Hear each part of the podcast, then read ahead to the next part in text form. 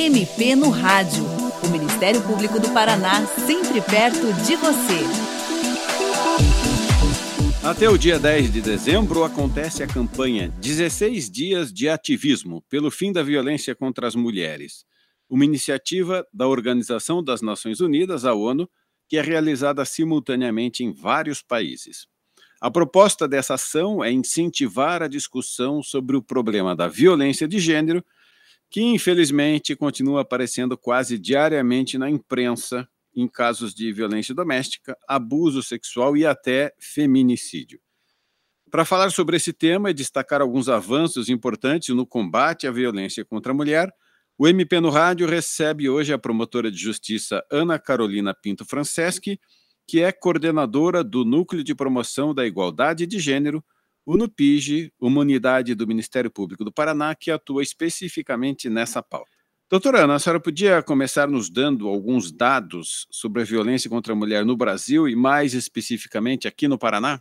De acordo com o Atlas da Violência de 2021, ao analisarmos a variação nas taxas de homicídios de mulheres de 2009 a 2019, temos um cenário um pouco diferente. Apesar do Brasil ter apresentado uma redução de 18,4% nas mortes de mulheres entre 2009 e 2019, em 14 unidades das 27 unidades da federação, a violência letal contra as mulheres, na verdade, aumentou. Nesse período, os aumentos mais expressivos foram registrados nos estados do Acre, do Rio Grande do Norte, do Ceará, do Amazonas, enquanto as maiores reduções aconteceram no Espírito Santo, com 59,4%, em São Paulo, com 42,9%, no Paraná, 41,7%, e no Distrito Federal, 41 também,7%. No tocante às mulheres negras, 66% das mulheres assassinadas no Brasil eram negras.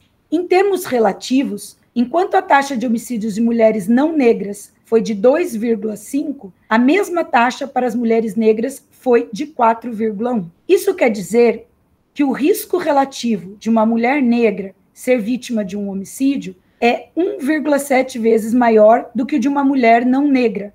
Para cada mulher não negra morta, morrem 1,7 mulheres negras. Esse recorte ele é muito importante, né, a gente fazer é, em relação à violência contra a mulher. E agora, para ser mais específica em relação a dados de crimes de violência doméstica e familiar no Paraná em 2020, a gente teve 27.375 casos registrados já em 2021, até o dia 30 de novembro, quando eu tirei esse extrato do nosso sistema ProMP, já eram 25.122 registros. Os feminicídios, por sua vez, em 2020 nós tínhamos 225 registrados no sistema em 2020 e 2021, né, que ainda nem acabou e até 30 de novembro já estamos no número de 195.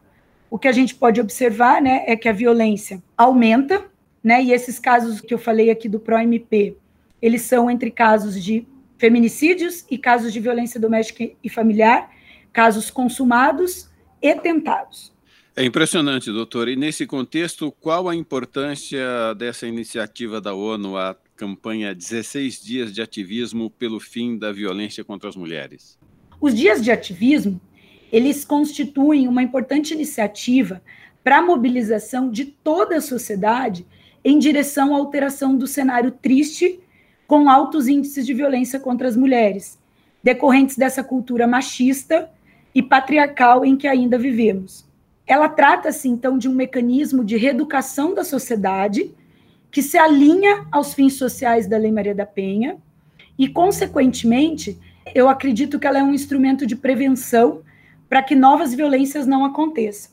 A gente sabe que a violência doméstica e de gênero, né, elas já eram e continuam sendo um fenômeno sócio-histórico-cultural presente aqui no Brasil, sendo que ela não distingue classe social, raça, etnia, religião, identidade de gênero, idade, grau de escolaridade, orientação sexual. Todos os dias nós somos impactados por notícias de mulheres que foram assassinadas por seus companheiros, ex-parceiros, ou até simplesmente pelo fato de serem mulheres. É muito importante a gente dizer, então, que essa campanha ela visa conscientizar a sociedade de que a violência contra a mulher é um problema de todos e mais do que isso, essa iniciativa da ONU ela é muito valiosa, porque ela objetiva ainda mostrar, então, a toda a população sobre a necessidade de se erradicar a violência contra a mulher, a divulgar os mecanismos para se coibir a violência de gênero, bem como também para avaliar avanços e retrocessos nas políticas públicas e ações de enfrentamento e combate dessa violência.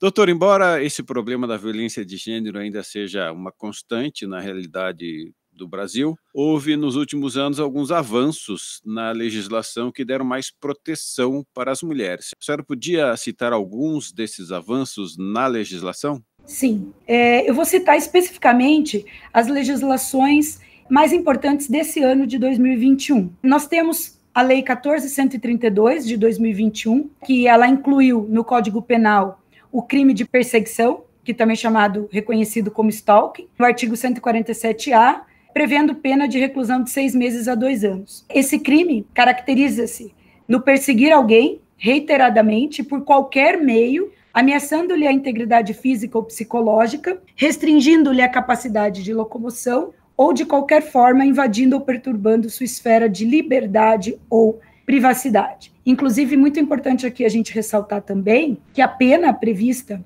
para esse delito, que eu acabei de citar, de seis meses a dois anos, ela pode ser aumentada em até metade é, em outras situações, mas uma delas é se o crime for praticado contra a mulher por razões da, da condição do sexo feminino. Na sequência, a gente também pode citar a Lei 14.188 de 2021, que inseriu também no Código Penal o artigo 147b, o crime de violência psicológica contra a mulher, nos seguintes termos: causar dano emocional à mulher que a prejudique e perturbe seu pleno desenvolvimento, ou que vise a degradar ou a controlar suas ações, comportamentos, crenças e decisões, mediante ameaça, constrangimento, humilhação, manipulação, isolamento, chantagem, ridicularização, limitação do direito de ir e vir ou qualquer outro meio que cause prejuízo à sua saúde psicológica e autodeterminação. A pena para esse crime de violência psicológica é reclusão de seis meses a dois anos e multa, se não constituir ainda um crime mais grave. Foi uma outra inovação muito importante e essa mesma lei ainda, a 14.188, que inseriu no Código Penal esse crime, também alterou a Lei Maria da Penha, no sentido de que juízes, delegados e policiais também promovam o afastamento imediato do agressor quando houver um risco à integridade psicológica da mulher ou de seus dependentes, para além das situações de violência física. Essa lei ainda autorizou a integração entre Poder Executivo, Poder Judiciário, Ministério Público e Defensoria Pública, órgãos de segurança pública e entidades privadas para a promoção e a realização né, do programa Sinal Vermelho, né, da campanha Sinal Vermelho contra a Violência Doméstica. Por meio dessa campanha e desse programa instituído nessa legislação, as mulheres podem informar casos de violência doméstica em farmácias, em outros estabelecimentos, por meio de um código, que seria a letra X, preferencialmente feito na mão e na cor vermelha. Ainda em 2021, uma importante lei editada, que eu acredito que seja um grande avanço, é a Lei 14.164 de 2021, que determinou a inclusão nos currículos da educação básica a temática da prevenção à violência contra a mulher, bem como instituiu a Semana Escolar de Combate à Violência contra a Mulher, que deve ocorrer todo mês de março, agora nas escolas. Muito interessante. Então, são mesmo vários avanços neste ano, não é? Doutora, falando especificamente para as pessoas que neste momento podem estar enfrentando uma situação de violência ou que testemunham casos assim. O que fazer, especialmente no caso da mulher vítima de agressão? Bom, primeiro queria ressaltar que o Ministério Público ele é uma das portas de entrada para a denúncia dos casos de violência contra a mulher, certo? Como, por exemplo, de crimes que, que envolvam violência física, a violência sexual, a tentativa de feminicídio, por exemplo, um crime de violência psicológica, enfim, todas as formas de violência ali previstas na Lei Maria da Penha. E as promotorias de justiça da comarca do local da ocorrência é, são essas promotorias que têm a incumbência de acompanhar os inquéritos policiais e todo o processo criminal, e sempre deve atuar com perspectiva de gênero nesse sentido, atentando-se para que sejam realizadas todas as diligências necessárias desde o primeiro momento, tanto para apuração dos crimes, especialmente para a investigação seja efetiva, e também para que não aconteça nenhuma revitimização da ofendida, né? É importante, inclusive, que essa vítima seja sempre acompanhada, garantida e garantido pelo Ministério Público a vítima, a oitiva também de vítimas indiretas dos crimes, para compreensão melhor das realidades, das demandas, buscando né, que a polícia consiga o paradeiro dos seus agressores e que dê uma efetiva resposta, né, o sistema de justiça para esses casos. Uma mulher que esteja vivendo qualquer situação de violência, por mais difícil né, infidável que isso pareça, é possível sim que ela rompa com o ciclo de violências, né? principalmente se puderem contar com o apoio de familiares, amigas, denunciando essas violências sofridas e acreditando na rede de proteção, do qual o Ministério Público integra. A quem vive né, um certo tempo em meio a violências, é, busque se proteger e sair do relacionamento abusivo e violento. O contexto da violência, ele normalmente está baseado em dois aspectos de desequilíbrio nas relações de poder, estando a mulher em condição sempre de vulnerabilidade e alternância entre tratamento, né, pelo companheiro, um tratamento sempre bom e depois um tratamento ruim. Esse ciclo, né, ele tende a se repetir nesses contextos, passando pelas três fases, né, que todo mundo já conhece, que é primeiro uma fase de aumento de tensão, onde ele fica tenso, ele fica irritado por coisas insignificantes, ele começa aquela humilhação, ameaças, destruições de objetos. A segunda fase é a fase do ato, né, em si, então ele explode, aquela tensão se materializa numa violência, ou numa violência física, ou numa violência psicológica, numa violência patrimonial, verbal. Nessa fase, o sentimento da mulher é um sentimento de paralisia, muitas vezes ela não consegue tomar a iniciativa de buscar ajuda, mas muitas vezes ela sim acaba fazendo as denúncias, ela pede a separação e ela acaba rompendo com esse ciclo. Já naquela terceira fase, o agressor ele sempre demonstra o arrependimento, um comportamento carinhoso, e por isso que essa fase também é reconhecida como chamada, né, por estudiosos da psicologia como lua de mel. Nesse período, quando a mulher ainda, né, está em situação de vulnerabilidade, muitas vezes ela cede, né, volta a viver, né, com aquele agressor que está prometendo arrependimento, comportamento carinhoso, e muitas vezes ela se sente responsável por é, uma pressão social de manter aquele relacionamento e ela acaba é, voltando a conviver com ele, e logo, logo o ciclo volta a acontecer, a primeira fase volta a se repetir, a segunda, e esse ciclo ele tem que ser rompido.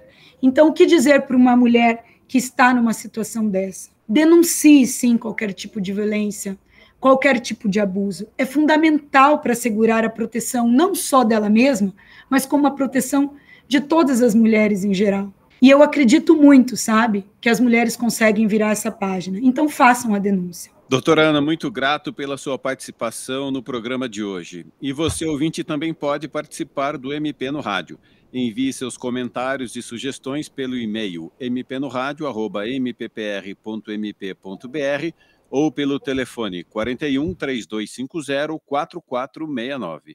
O programa desta semana teve produção e edição de Patrícia Ribas e apresentação de Tomás Barreiros. Até a próxima. Você ouviu MP no Rádio, uma produção da Assessoria de Comunicação do Ministério Público do Paraná.